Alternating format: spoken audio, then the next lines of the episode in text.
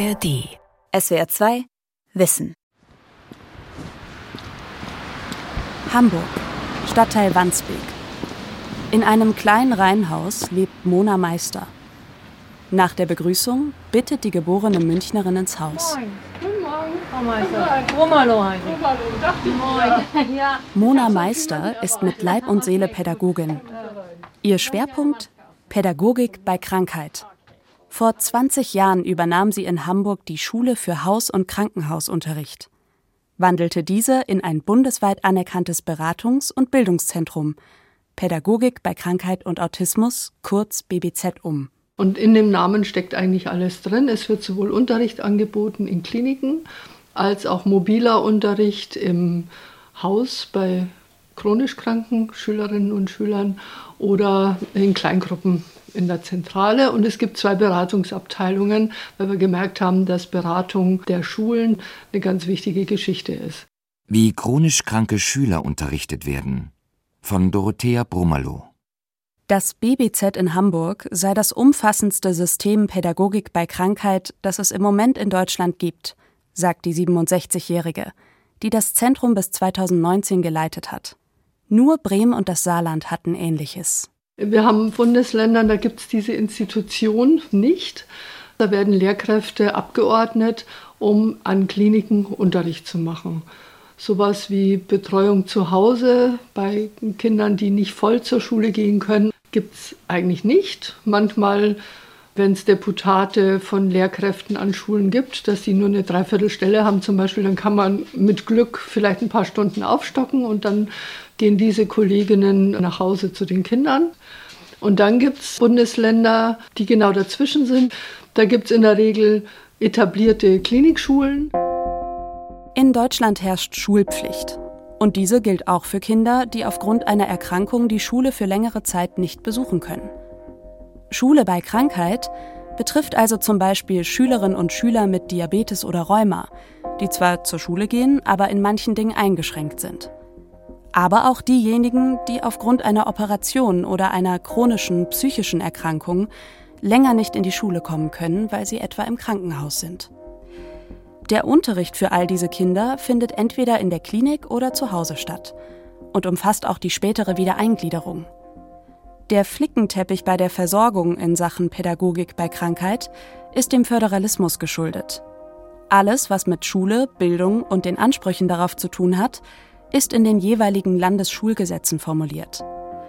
16 verschiedene Bundesländer, 16 verschiedene Landesregierungen – Daraus resultieren 16 verschiedene Kultusministerien und 16 verschiedene Regelverordnungen in Sachen Beschulung kranker Kinder und Jugendlicher.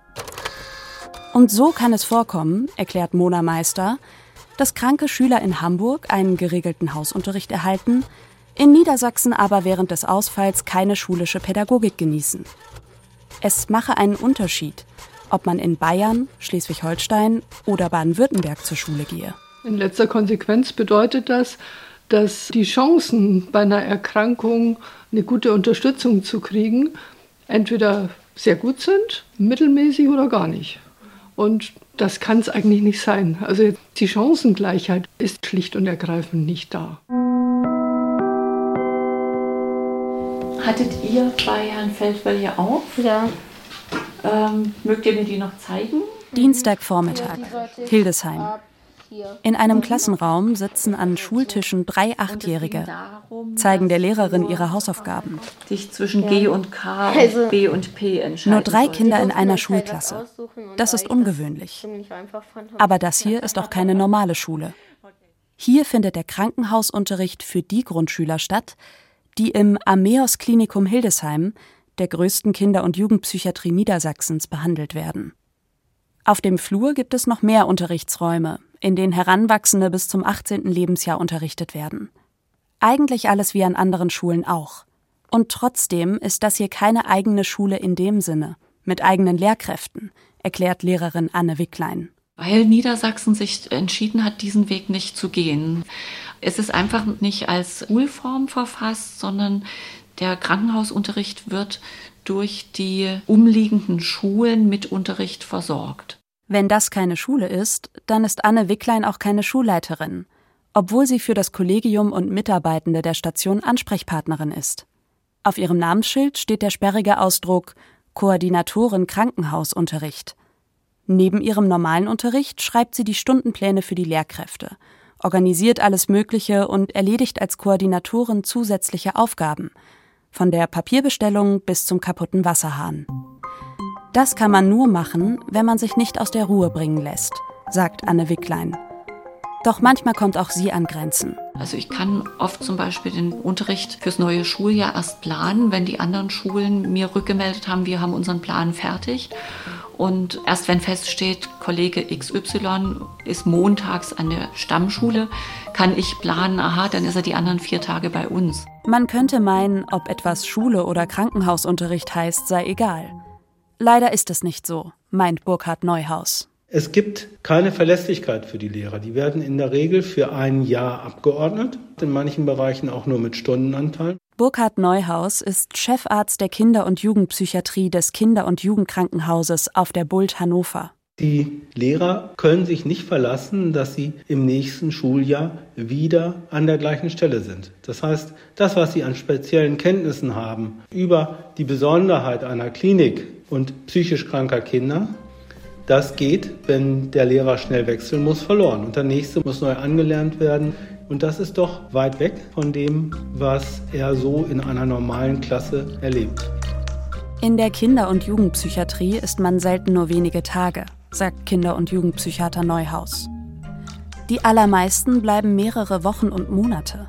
Eine schlechte Beschulung bedeutet für die Patientinnen und Patienten, dass ein bis dahin funktionierender schulischer Werdegang in Gefahr sei weil das unter solchen Bedingungen einfach nicht aufgefangen werden kann. Ziel muss sein, dass Kinder und Jugendliche nach dem Klinikaufenthalt möglichst gut wieder in ihr Leben zurückfinden. Und das ist eigentlich ein selbstverständliches Recht des Schülers. Und es ist überhaupt nicht einzusehen, warum für Schüler, die monatelang nicht in der Lage sind, in der regulären Schule teilzunehmen, warum die ausgerechnet da, wo ihnen am besten und am individuellsten Förderung zuteil werden kann, häufig kein oder nur minimaler Unterricht zugutekommt. Keine Schule zu sein bedeutet auch, die Digitalisierung findet nicht statt. Nichtschulen wie die Hildesheimer sind im Digitalpakt von Bund und Ländern nicht vorgesehen. Anträge können nur von Schulen gestellt werden. Und so gibt es in Hildesheim in neun von zwölf Unterrichtsräumen keine PCs und kein WLAN. Und das, sagt Anne Wicklein, obwohl zunehmend Lernende aus Tablet-Klassen in der Klinik behandelt werden. Die gar keine gedruckten Unterrichtsmaterialien mehr besitzen, die sich das eigentlich dann aus dem WLAN rausladen müssten. Darauf können wir hier gar nicht zugreifen und machen dann eben ganz normal mit Kopien Unterricht. Unterwegs mit Christina Rupsch am Universitätsklinikum Tübingen. Die 40-Jährige ist Rektorin des Sonderpädagogischen Bildungs- und Beratungszentrum mit dem Förderschwerpunkt SchülerInnen in längerer Krankenhausbehandlung, das sich über die drei Standorte Rottenburg, Reutlingen und Tübingen verteilt. Das ist die Station, wo wir für die Lebertransplantierten. Hier im Hauptstandort Tübingen werden Kinder nach Unfällen bei somatischen oder psychischen Erkrankungen beschult. Auf der Station 17 der Kinder- und Jugendpsychiatrie wird gerade gegessen. Und das in den Unterrichtsräumen, erklärt Lehrerin Susanne Nurmi Schomas auf dem Weg dahin. Jetzt essen die gerade ihre Zwischenmahlzeit. Die beiden Räume sind funktional ausgestattet. Es gibt Bücherregale, Lehrmaterial à la Couleur und eine digitale Schultafel, die mit vielen Anwendungsprogrammen ausgestattet ist. Susanne Nomi Schomas zeigt auf den größeren der beiden Räume. Und den ich hier, weil ich dann meistens ein paar mehr habe, weil in Mathe muss man wirklich jeder Einzelne jetzt auch einzeln betreuen und dann sitzt ein Kollege da und ich sitze hier und wir versuchen nicht zu laut zu sprechen, damit wir uns nicht gegenseitig stören. Das ist hier völlig anders und das Menschliche muss hier sehr, sehr stark gepflegt werden in einer Weise, wie man das in der Schule einfach nicht machen kann. Da für Schülerinnen und Schüler durch ihre länger dauernde Krankheit ein regulärer Schulbesuch nicht möglich ist, findet ihr Unterricht hier in der Klinikschule als Einzel-, Gruppen- oder Klassenunterricht, auch mal jahrgangsübergreifend statt. Er wird auf die medizinischen Behandlungspläne abgestimmt und orientiert sich an den Lehrplänen der Stammschulen, also der Schulen, in die die Kinder vor dem Klinikaufenthalt gegangen sind. Es gibt Lernende, die aufgrund ihrer Erkrankung nur ein paar Tage im Klinikum sind und vom Lehrerteam hier betreut werden. Gehen sie wieder nach Hause, bekommen sie Hausunterricht von den Stammschulen oder gehen wieder dorthin, erklärt Christina Rupsch. Sind sie längerfristig stationär in der Klinik, sind sie ganz in Obhut der Klinikschule. Das unterscheidet ganz klar, wenn man den Schulalltag ganz anders gestaltet und wir den Auftrag haben, die Schüler unterrichtlich möglichst gut am Ball zu halten, aber natürlich auch mit ihnen und auch mit den Eltern dann ins Gespräch zu gehen, ob die Schule, wo sie herkommen, noch passt und mit ihnen Perspektiven zu entwickeln. Das Größte ist, glaube ich, aber für mein Kollegium auch die, die Unterscheidung zu den Schulen, die draußen sind, dass wir abhängig sind, wie das Klinikum die Taktung vorgibt. Und danach richten wir sozusagen auch unseren Unterricht aus. Krankenhausschulen gehören in Baden-Württemberg zum Sonderschulbereich. Die 39 Kolleginnen und Kollegen der drei Standorte sind Landesbeamte. Es werden im Grund- und Hauptschul-, Realschul-, aber auch im gymnasialen und Sonderschulbereich die Kernfächer Mathematik, Deutsch, Fremdsprachen und Naturwissenschaften unterrichtet. Philipp Antritt zum Beispiel unterrichtet in Mathe, Deutsch und Englisch. Es sind alles onkologisch erkrankte Kinder und die kommen dann aber querbeet. Also da haben wir von der ersten Klasse bis zur 13. Klasse Gymnasium, die Abitur machen. Aber gleichzeitig haben wir auch Schüler auch von der Geistesbehindertenschule, dann Schüler von Vorbereitungsklassen. Man muss auf jeden Fall flexibel sein. Das ist eine Herausforderung, weil gerade bei den Chemotherapien ist es so, dass die, die Patienten die kommende Woche hier auf Station in der Regel kriegen dann ihre Chemotherapie, gehen dann zwei, drei Wochen nach Hause und kommen dann wieder.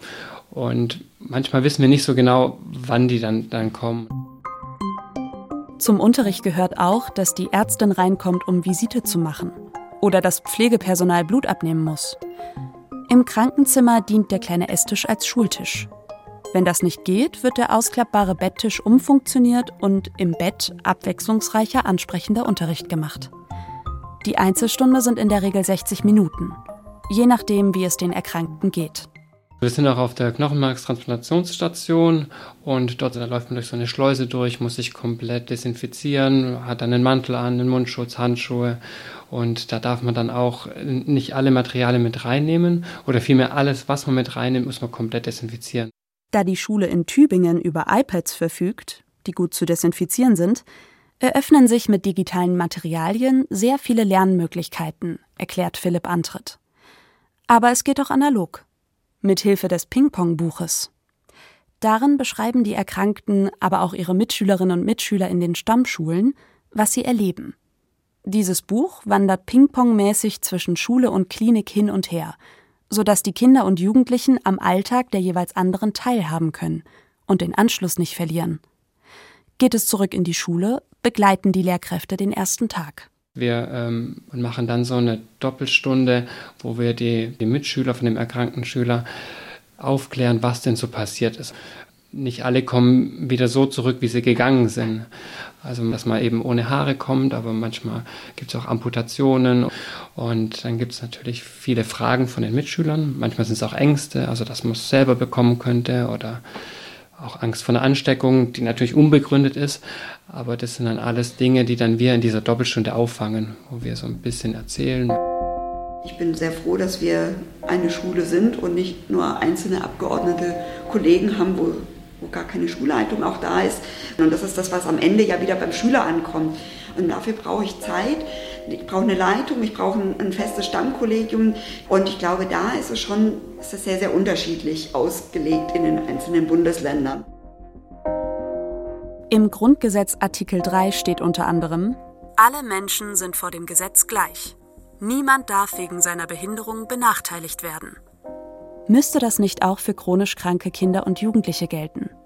Gibt es kein Recht auf gleiche Bildung? Es ist die Gretchenfrage im gesamten Schulbereich. David Heuer ist Jurist, hat zum Thema Krankenhaus und Hausunterricht im föderalen Schulwesen promoviert. Also das Grundgesetz selber kennt kein Grundrecht auf Bildung, jedenfalls steht es nicht so explizit drin. Es gibt in fast allen Landesverfassungen ein Recht auf Bildung. Es gibt in den Schulgesetzen der Länder ein Recht auf Bildung verankert. Und es gibt auf der supranationalen Ebene, also in der Europäischen Menschenrechtscharta und in der EU-Grundrechtecharta sowie in den völkerrechtlichen Verträgen aller möglichen Couleur Rechte auf Bildung verankert.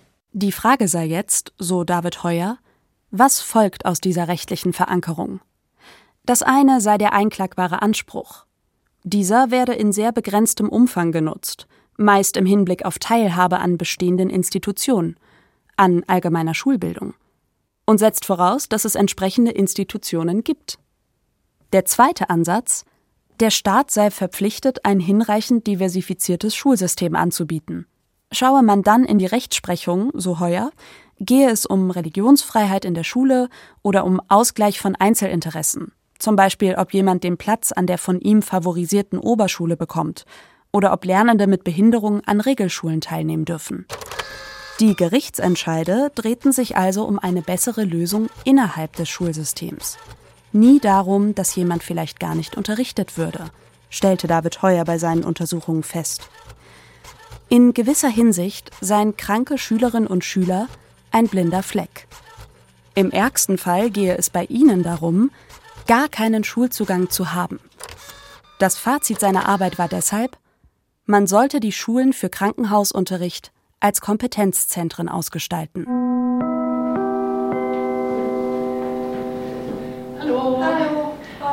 Genau, Martina Löscher. Das Bildungs- und Beratungszentrum Pädagogik bei Krankheit und Autismus in Hamburg ist ein solches Kompetenzzentrum, erklärt deren aktuelle Leiterin Martina Löscher, die Nachfolgerin von Mona Meister, die wir am Anfang kennengelernt haben. Das Besondere ist, dass bei uns unter einem Dach sowohl die Klinikschulen als auch der sogenannte mobile Unterricht, der einsetzt nach einem Klinikaufenthalt oder auch wenn die Kinder auf einen Klinikplatz warten, dass sie dann von uns ein unterrichtliches Angebot erhalten.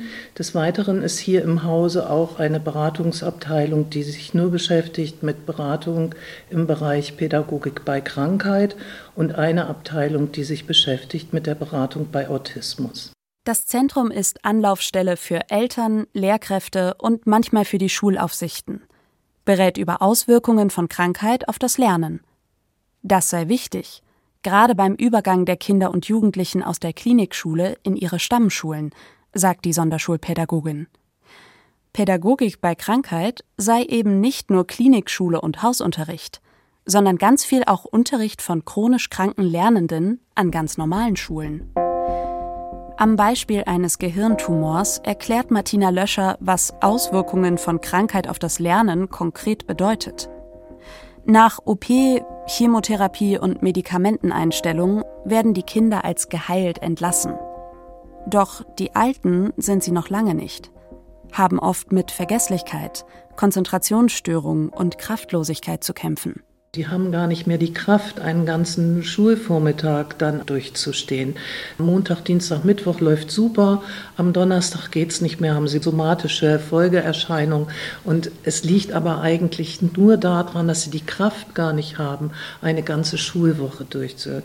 Und da setzt bei uns die Beratungsabteilung ein, die dann mit den Lehrern und den Kindern und den Eltern erarbeitet, okay, wie können wir das Maß so kleinschrittig machen, dass du an deinem Klassenunterricht teilnimmst, aber auch nicht überfordert wirst. Von solchen Gesprächen konnte diese Schülerin nur träumen. Und ich habe das große Problem gehabt, dass ich eigentlich wenig gefragt wurde, beziehungsweise es wenig offenen Dialog mit mir gab. Was wünschst du dir? Was ist dein Problem? Wo kann ich dir helfen? Die 32-jährige Psychologin, wir nennen sie hier Inga, erinnert sich an ihre Schulzeit.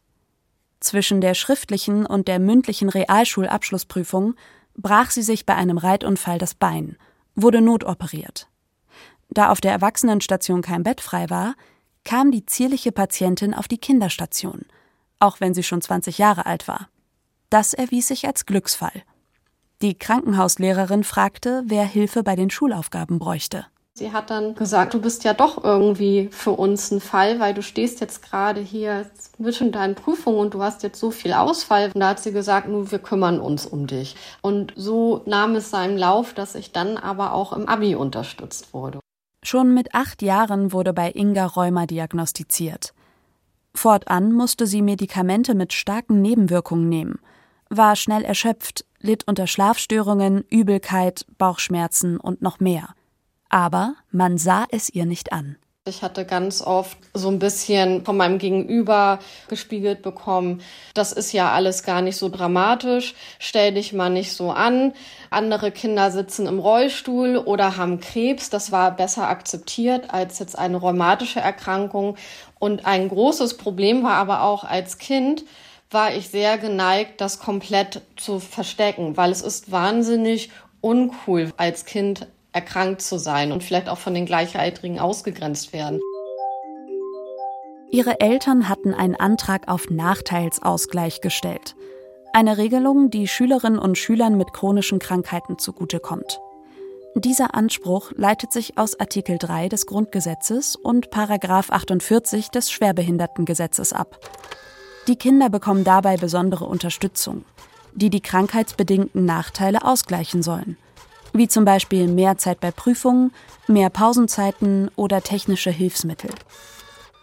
Ziel ist es, den Lernenden ihre Abschlüsse an den allgemeinbildenden Schulen zu ermöglichen. Inga zum Beispiel bekam einen zweiten Satz Schulbücher, damit sie keine Bücher nach Hause schleppen musste. Und sie konnte später in den Unterricht kommen, weil bei Rheuma die Morgensteifigkeit ein großes Problem ist. Aber Inga kennt auch Jugendliche, denen der Nachteilsausgleich zwar genehmigt wurde, deren Lehrer das aber nicht interessiert hat. Mona Meister bestätigt diese Praxis. Das Problem ist, wenn eine Verlängerung der Klausurzeit möglich sein sollte, das ist organisatorisch oft einfach schwierig. Und das ist eine Organisation, die die Lehrkräfte machen müssen. Die vergessen das aber oft.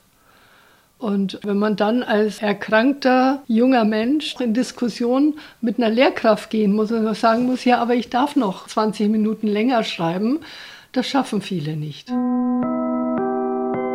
Eigentlich müsste das Thema im allgemeinen Pädagogikbereich aufgenommen werden, weil das ist nicht ein explizit sonderpädagogisches Thema.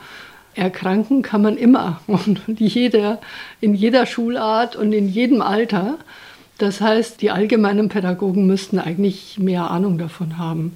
Und wenn man nach der KICS-Studie geht, kann man schon davon ausgehen, dass bis zu 20 Prozent chronisch kranker Schülerinnen und Schüler in Schulen sind. Und das wird in Schulen aber häufig überhaupt nicht wahrgenommen. Die KICS-Studie, die Mona Meister hier anspricht, ist eine Langzeitstudie des Robert Koch Instituts über das psychische Wohlergehen von Kindern und Jugendlichen.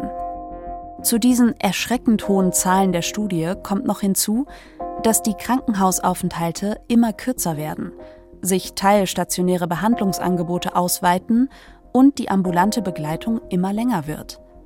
Das heißt, die Zeit, in der Fachleute erkrankte Kinder und Jugendliche unterstützen können, verkürzt sich dramatisch und sie kommen schneller zurück in ihre Stammschulen. Aus medizinischer und klinikorganisatorischer Sicht mag das sinnvoll sein – aber das bedeutet auch eine größere Herausforderung, weil es jetzt immer häufiger Übergänge geben wird, also von der Klinikschule zur Stammschule in immer kürzeren Abständen. Und das ist eben auch eine große Herausforderung. Robert Langnickel forscht an der Pädagogischen Hochschule Ludwigsburg im Bereich Pädagogik und Didaktik im Förderschwerpunkt emotionale und soziale Entwicklung. Zwar gibt es seit 1998 diesen Förderschwerpunkt von der Kultusministerkonferenz Unterricht kranker Schülerinnen und Schüler, jedoch ist es bis heute nicht so, dass es eine eigene wissenschaftliche Disziplin an Hochschulen ist. Also das heißt, wir haben zwar die Praxis, Menschen, die an Klinikschulen unterrichten, aber es gibt noch gar keine Ausbildung auf Tertiärniveau in Deutschland. Und da sind wir angetreten, dieses zu ändern. Studiendaten belegen, dass die Beschulung erkrankter Schülerinnen und Schüler durchaus kein Randphänomen ist. Die Zahlen der Bella-Studie, eine weitere Erhebungswelle der KICS-Studie, belegen erneut, dass in Deutschland circa 10 Prozent aller Kinder und Jugendlichen psychisch auffällig sind. Bei weiteren 10 Prozent bestehen Hinweise auf eine psychische Auffälligkeit. Die COPSI-Studie, die im Rahmen der Covid-19-Pandemie durchgeführt wurde, zeigte, dass ca. 28 Prozent der Kinder und Jugendlichen zwei Jahre nach Pandemiebeginn psychisch auffällig waren. Das heißt, egal an welcher Schule ich später einmal unterrichten werde, egal in welcher Schulart ich später unterrichten werde, die Wahrscheinlichkeit, auf Kinder zu treffen, die von Krankheit betroffen sind, ist nahezu hundertprozentig gegeben. Martina Hornzel, Erziehungswissenschaftlerin an der Pädagogischen Hochschule Ludwigsburg, ist Initiatorin der Ringvorlesung Pädagogik bei Krankheit. Sie hat mehrere Ziele. Das eine ist die Sensibilisierung und Qualifizierung von angehenden Lehrkräften. Die zweite Funktion ist die Weiterbildungsfunktion. Und es ist gleichzeitig auch ein Anstoß für eine Schul-, aber auch für eine Hochschulentwicklung. Und diese Ringvorlesung hat das eindeutige Ziel, dass wir sowohl Studierende an der PH Ludwigsburg adressieren, die darin Interesse haben, aber zugleich auch Praktikerinnen und Praktiker aus ganz Deutschland, Österreich und der Schweiz und Forschende, die an diesem Feld Interesse haben. Die Ringvorlesung findet digital statt, um vielen den Zugang zu ermöglichen. Außerdem werden Beiträge Open Access publiziert, sind also öffentlich im Internet zugänglich. Leider ist Pädagogik bei Krankheit bislang nicht an Universitäten und Hochschulen verankert. Es gibt kein verbindliches Curriculum, bisher nur Einzelinitiativen, die mit viel Engagement etabliert wurden. Doch inzwischen tut sich was. Unter Federführung von Robert Langnickel wurde eine Projektgruppe gegründet, um ein einheitliches Curriculum zu entwickeln. Das soll langfristig dazu dienen, dass ein berufsbegleitender Masterstudiengang entwickelt wird. Eigentlich wäre es aber sinnvoll, wenn alle Lehrerinnen und Lehrer grundlegende Kenntnisse hätten, findet Martina Hornzel. Wir müssen lernen zu verstehen, dass die Erkrankung nicht nur den Erkrankten selbst, sondern sein ganzes Umfeld betrifft. Schule kann eine Umgebung bieten, die, wenn es schwierig verläuft, tatsächlich auch Erkrankungen durch Kränkungen zum Beispiel begünstigen oder sogar auslösen kann. Schule kann aber auch genau das Gegenteil sein. Schule kann zum entscheidenden Gesundungsfaktor werden, wenn sie eine Brücke zur Normalität baut. SWR 2 Wissen. Wie chronisch kranke Schüler unterrichtet werden. Von Dorothea Brummerloh. Sprecherin Friederike Wiechmann. Redaktion Charlotte Grieser. Regie Günter Maurer. Und hier noch ein Hörtipp. Hey, wir sind Christina und Ruslan. Wir sind zwei der Hosts von Eltern ohne Filter. Und abgesehen davon auch selbst Eltern, so wie alle bei uns im Team. Und deswegen stellen wir uns, wie alle anderen natürlich auch, die klassischen großen Fragen zum Elternsein. Ihr wisst schon, wann habe ich eigentlich mal Zeit für mich? Wer bin ich, wenn ich nur ich bin? Bin ich eigentlich der einzige Vater, dessen Kind eine Stunde braucht, bevor es aus dem Haus geht? Überhaupt. Kriegen andere das alles wirklich so viel besser gebacken als ich? Oder sitzen auch die manchmal verzweifelt am Küchentisch und denken sich, was zur Hölle? Für alle Eltern, die mal ganz ehrlich Elterngespräche hören wollen, statt gut gemeinter, aber schlecht umsetzbarer Ratschläge, für die ist unser Podcast genau das Richtige, weil bei uns sprechen Eltern ehrlich. Eben ohne Filter. Genau, Eltern ohne Filter. Und die findet ihr bei uns auch auf unserem Instagram-Kanal. SWR 2 Wissen. Alle Folgen in der ARD Audiothek. Manuskripte und weitere Informationen unter swr2wissen.de.